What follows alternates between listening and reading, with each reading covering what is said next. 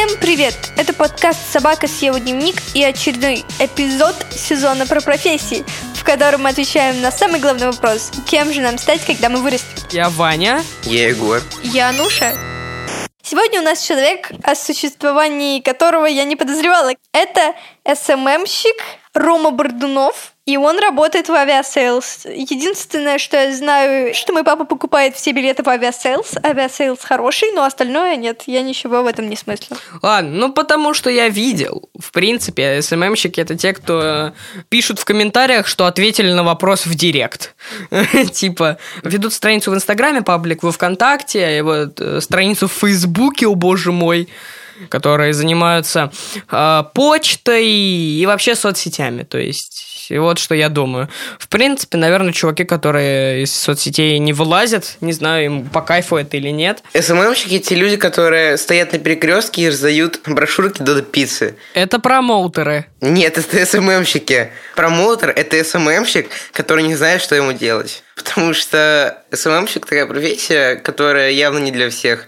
Ты в интернете сидишь и пытаешься завлечь максимальное количество людей в свое что-то. То есть ты, э, если работаешь на компанию, то ты должен продвигать ее в социальных сетях и все, тогда, все такое. У меня это вызывает негатив чаще, потому что меня часто дергают в социальных сетях, очень много ботов пишет и реальных людей.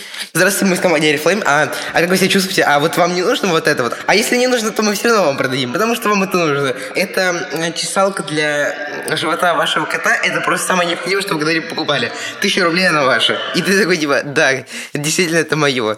Это примерно так и работает. И я либо их сразу баню, либо пытаюсь им весело ответить. Вот, с этим мне связана профессия СММщика. Но мне кажется, есть адекватные люди, которые грамотно продвигаются в социальных сетях за счет не пропаганды, а просто того, что они делают то, что людям нравится – но все-таки даже с тем, что меня считают с 8 лет интернет-зависимым, я бы не стал СММщиком. Хотя, почему? Я скажу, что я бы, наверное, рассматривал этот вариант как один из реально возможных, но просто эта работа должна жрать прям очень много твоего времени, э, причем ты должен сидеть э, постоянно, читать комментарии, удалять комментарии хейтеров, блин, и все такое прочее. Но посмотрим, как это окажется.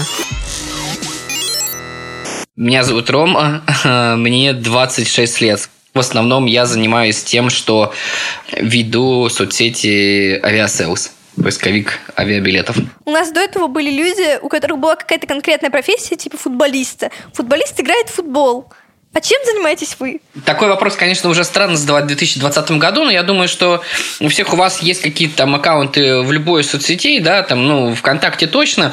Все вы сидите наверняка там в Телеграме, может, кто-то еще в WhatsApp, может быть, даже кто-то, не знаю, в Фейсбуке. Вот, у вас лента, наверное, состоит не только из э, постов ваших друзей и каких-нибудь э, просто развлекательных там сообществ, я не знаю, что-нибудь, что, что сейчас читает молодежь, что-нибудь, э, не знаю, с мемами, э, вот. Но там э, также наверняка вы можете наткнуться на, на всякие паблики СМИ, например, или паблики, которые принадлежат каким-либо брендам. И, соответственно, контент в этих сообществах тоже создают и продвигают какие-то конкретные люди. В моем случае это я. Я нужен для того, чтобы, например, о каких-то брендах просто, например, ну, не забывали, чтобы быть на виду. Либо же для того, чтобы человек увидел нас и подумал, вау, они клевые, я буду пользоваться их э, товарами или услугами. Вот, то есть я такой э, маленький, но необходимый винтик в этой машине капиталистической. Вот так. Это если очень вкратце. То есть э, это все ваши обязанности создавать контент для групп социальных сетей, или у вас есть еще какие-то обязанности, то есть э, придумывать новые идеи для развития ну, именно группы? Да, конечно, конечно. Во многих компаниях это обстоит по-разному. Чья-то работа СММщика а, заканчивается на том, чтобы просто делать эм, посты в соцсетях. Вот. А я так на все руки мастер, то есть я и придумываю какие-то новые форматы для соцсетей сетей. Вот. То есть моя работа ну, не ограничивается одной-двумя задачами. Везде, где я могу быть э, полезен, вот, э, в том, что в итоге приведет к тому, что мы станем еще чуть-чуть более узнаваемыми, или же чуть больше людей кликнут на нужный нам сайт, ну, нужную ссылку. В этом я во всем тоже, конечно, принимаю участие. Хорошо, примерно понятно. Когда я услышала эту, про эту профессию, я подумала, что она очень скучная. Так ли это? И вообще мой вопрос заключается в том, основной, у вас есть какая-то рутина, то есть что вы делаете каждый день одинаково, или вы каждый день делаете что-то новое? Смотри, основываясь на своем опыте, вот когда я был еще студентом, и только-только вот начинал что-то делать, конечно, очень часто бывало скучно, потому что Обязанностей у меня было немного, и все они были довольно топорные. В духе, вот тебе ссылка, поставь ее в соцсети. Вот. Э, сейчас, конечно, все гораздо веселее, гораздо веселее. У меня ну, довольно много пространства вообще и для работы, и довольно много свободы. Конечно, везде есть своя рутина – даже, ну, если не ежедневная, то какая-нибудь еженедельная, ежемесячная, потому что в эту работу также входит, знаете, составление каких-нибудь отчетов, э, собирание цифр, потому что в конце концов э, многое, что ты делаешь э, в SMM, это ради цифр, и это не просто креатив. Ну и было у меня довольно много работ, я по разным причинам в них попадал, где было откровенно скучно просто само по себе. Не потому, что мне давали мало каких-то задач, а просто потому, что работы были неинтересны. Никому не советую на такие работы попадать. А что было самое худшее, чем вы занимались? Ну, зайду издалека. Вот есть э, жилищные комплексы, в жилищных комплексах есть какие-то свои форумы, где жильцы общаются между собой. И они там периодически на что-то жалуются. Например, там на протекающий водопровод или мусор, который не вывозят, или снег, который не убирают. И моя задача была каждое утро значит, заходить на этот форум и от лица ну, какого-нибудь выдуманного персонажа, была целая база у них, который якобы живет в этом ЖК, у них была своя легенда, я от их лица писал, вот слушайте, ну давайте не будем во всем винить ЖК. Ситуация не такая однозначная. Вот, и, соответственно, это была только часть как бы, моей работы, но самая отвратительная. И я занимался этим каждое утро с 9 там, до 11 утра. Какое-то время меня тошнило, а потом я уже во вкус даже вошел. Я как-то начал на это иначе смотреть. Не могу сказать, что это... Не могу сказать, что это хорошо, то, чем я занимался, но, как сказал мне коллега, один мой, ну, если будешь сильно об этом задумываться, ты с ума сойдешь, так что лучше не думай. К счастью, подобных э, компромиссов я потом в жизни особенно не совершал. Вот, ну есть что вспомнить. Так что вот, вот этим я не советую никому заниматься, хотя понимаю, деньги нужны всем. Классная работа, классная работа. Улет. Да уж. А что тогда вам э, нравится, что вы любите в вашей профессии? Мне нравится, когда я получаю вот какой-то искренний отклик от людей. То есть я, ну, когда я делаю что-то с целью, например, людей повеселить или, например, как-то потроллить людей. Мне нравится видеть у них а, какую-то живую реакцию. Ну или когда прилетают э, комменты или там реплаи в Твиттере. Вау, круто, СММщику премию, круто, вот вы лучше сделали, чем другой любой бренд. Ты понимаешь, что, ну, наверное, это не самое важное, что ты в жизни сделал, но это все равно приятно, когда твоя работа, она кем-то замечается. Вот. Ну, сегодня мы там подводили результаты какого-то нашего розыгрыша очередного. Я девочке из, э, кажется, Екатеринбурга отправил заслуженную выигранную ей Nintendo, и это приятно, когда ты людям что-то вот такое делаешь. Такой немножко странный вопрос. А это правда то, чем вы хотели реально всю жизнь заниматься? И как вы к этому пришли? Слушай, ну, не совсем так. Все мы, наверное, хотели там быть космонавтами или президентами, и не то, чтобы я грезил о том, чтобы вот, вот бы зарабатывать деньги на том, чтобы вести соцсети.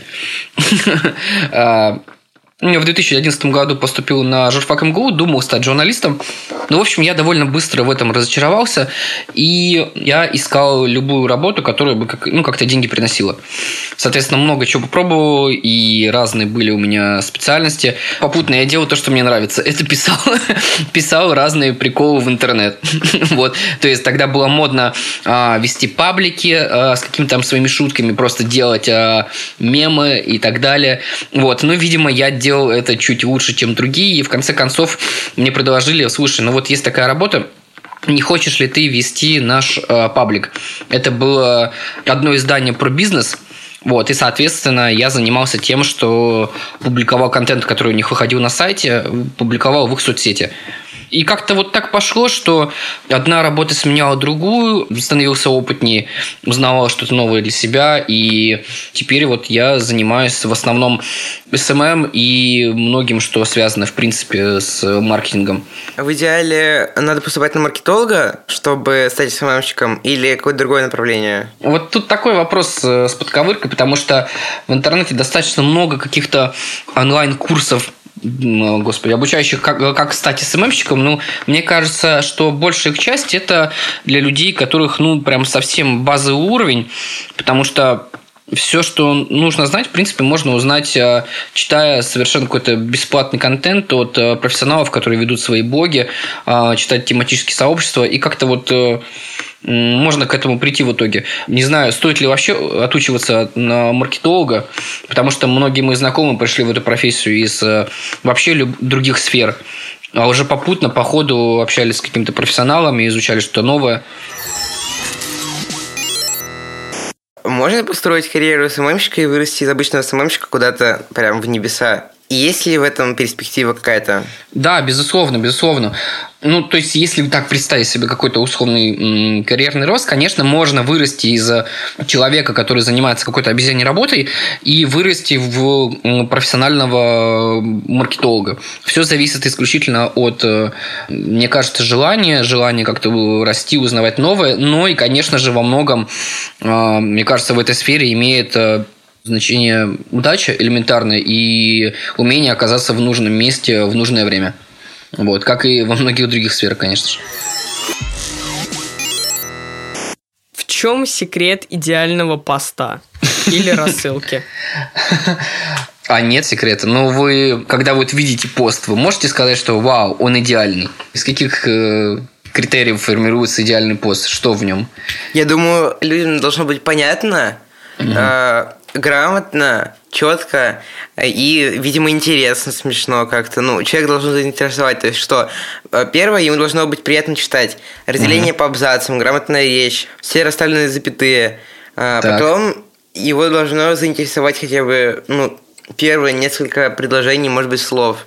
И э, если это какая-нибудь история просто связанная с жизнью, то главное там, конечно, концовка. Но если mm-hmm. ты смог сразу заинтересовать, то ну, получается, должен быть идеальный пост. Даже если в конце там какая-нибудь фигня, типа, переходите в мой инстаграм, то я все расскажу, ну, в общем, э, мне кажется, как я понял, секреты идеального поста, они такие же, как секреты идеальной книги, да, примерно так.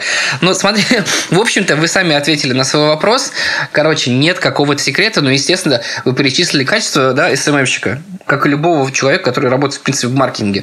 Это умение писать грамотным языком, понимать, по каким условным а, законам работает интернет, на каком языке в интернете говорят, понимать свою аудиторию и, держа вот все вот эти факторы в голове, делать контент. Вот, потому что не бывает идеального поста. Мы же говорим о огромном многообразии э, брендов, э, каких-то, э, господи, СМИ в интернете, просто каких-то пабликов, вот, и э, все, все они работают по своим каким-то совершенно разным правилам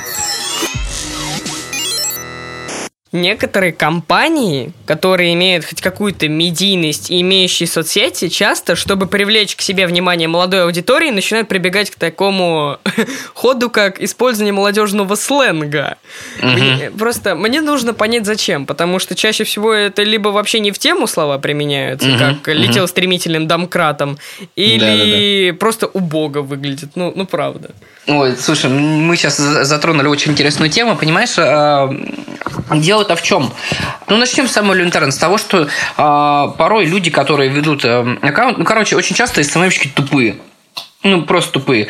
Либо же как это происходит? Вот там сидят вот люди в костюмах, да, вот, которым уже, ну, э, господи, там лет под 40, они такие, вау, нам нужно продать наш продукт молодежной аудитории. А что сейчас модно аудитории? Рэп-баттлы. Вот. Поэтому мы будем продавать наши сосиски с помощью рэп-баттлов. Давайте, вот, а еще возьмем какую-нибудь популярную личность. Пусть это будет рэпер СТ. Йоу, Круто! Ну, То есть Только это- что папа написал, что надо сосиски поесть. Вот.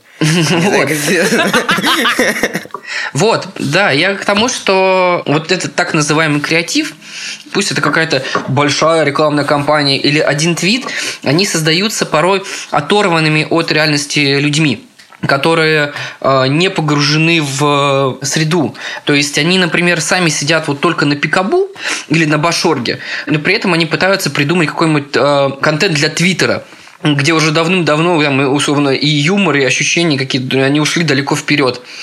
Просто проблема в том, что люди отстают от жизни, отстают от э, трендов, вот, но при этом э, пытаются разговаривать с молодежью на своем языке. Ну, слово молодежь, оно само по себе неприятное. Ну, в том Да, смысле, что кстати. ну, это уже старческий такой сленг. По- Поэтому так все происходит. Вы как раз ответили на следующий вопрос, чем отличается плохой SMM щик от хорошего. Может, вы дадите еще каких-то больше критериев, чем плохой от хорошего отличается? Как? Давайте я попробую лучше ответить, чем плохой SMM отличается от хорошего. Хотя, казалось бы, ну, мне тоже придется немножко на табуреточку встать и сделать вид, как будто бы я э, эксперт, хотя за, ну, э, у меня тоже косяков хватает. Мне кажется, что отличительная черта э, плохого SMM – это отсутствие вкуса. Отсутствие вкуса. Придется, наверное, пройтись по личностям. Вот вы видели наверняка бренд Визит в интернете. Но его несложно. О, это мое любимое. Да, смотрите, в общем, э, я, наверное, вот э, один человек из сотни в интернете, которым не нравится абсолютно все, что они делают, вот при этом они получают там награды, их хвалят, люди репостят, но при этом факт остается фактом. Если ты пошутил про задницу и получил тысячу лайков, это все еще шутка про задницу, это, ну, дурной вкус.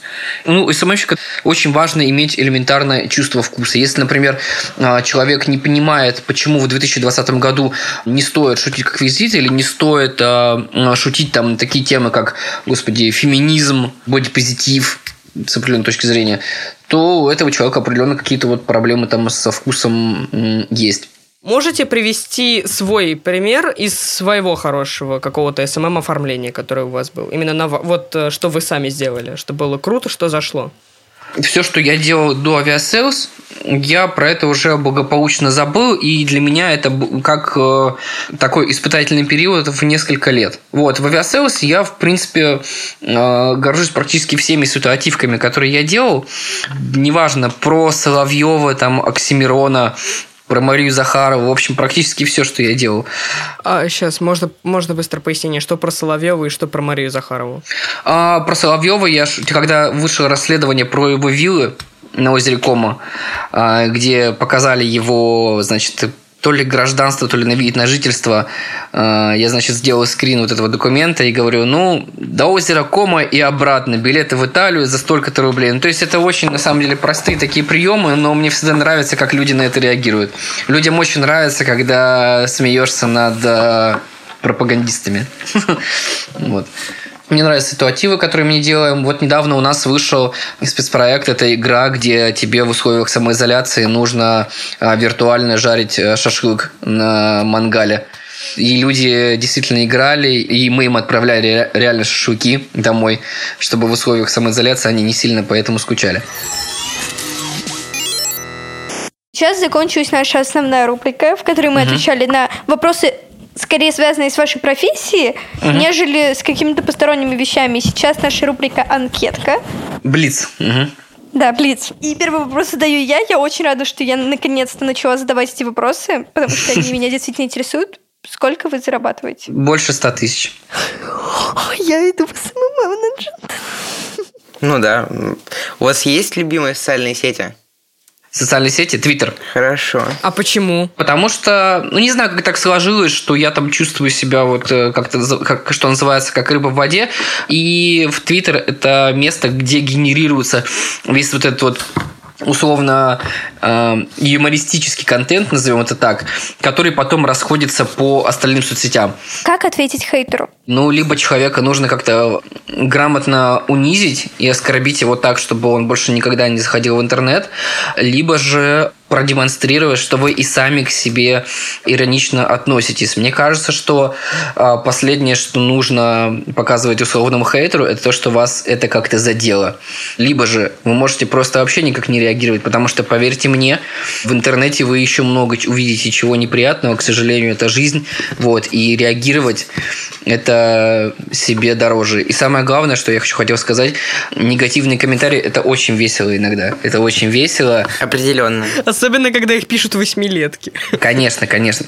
Какие знания из вот школьные, может быть, предметы, может быть, какая-то тема пригодились вам для того, чтобы реализовать себя в той профессии, в которой вы есть сейчас? Ну, наверное, русский язык. Хотя, конечно, где-то чего-то могу до сих пор накосячить. У меня до сих пор какие-то иногда бывают проблемы с запятыми, но, к счастью, мы живем в эпоху, когда запятые уже никому не нужны. Вот. И э, все-таки по литературе у меня довольно неплохие знания. И я могу, что сейчас, в наше время, э, довольно редко э, сложить предложение больше, чем из пяти слов. Вот такой вот школьный опыт мне пригодился. Вот. Все остальное, я думаю, что я забыл и не уверен, что этим вообще сейчас э, пользуюсь. Я мог сразу после девятого уходить, наверное, и начинать карьеру, поэтому... Хорошо. А что вы сказали себе 14-летнему? Чувак, просто не парься. Во-первых, у тебя пройдут прыщи, говорится, запомни, брат, фразу, все будет, но не сразу. Вот. Что-то вроде, что-то вроде такого, что-то вроде такого. Посоветовал бы меньше нервничать. Наверное, так. Спасибо, что пришли к нам. Да, в общем-то, не за что, ребят. Э, надеюсь, что я был хоть чем-то полезен. Спасибо большое, что согласились прийти. Это было очень интересно и круто пообщаться с людьми, которые тоже любят сидеть в интернете. Ура! Причем занимаются этим на профессиональном уровне. Я рада, что я поняла, что это в первую очередь работа с соцсетями, это круто.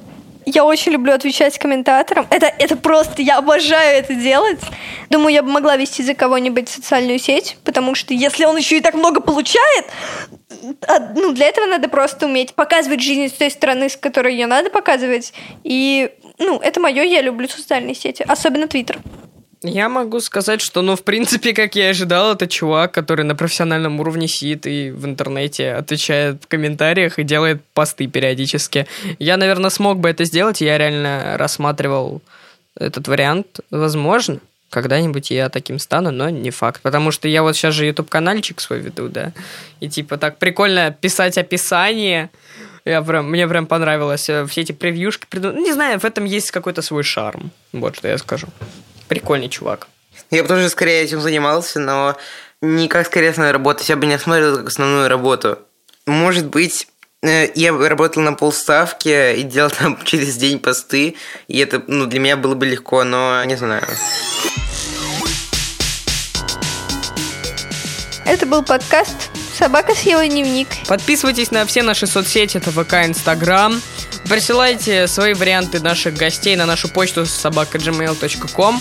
Слушайте нас там, где вы нас слушаете. Это Apple подкасты, это Яндекс Музыка, это Казбокс, это Spotify, это Google подкасты, а также наша группа «Собака съела дневник» во Вконтакте. И получается я Ваня. Я Егор. Я Нуша. Это подкаст студии «Либо-либо». Мы его сделали с продюсерами Алиной Беляц, Полиной Агарковой и звукорежиссером Павлом Цуриковым.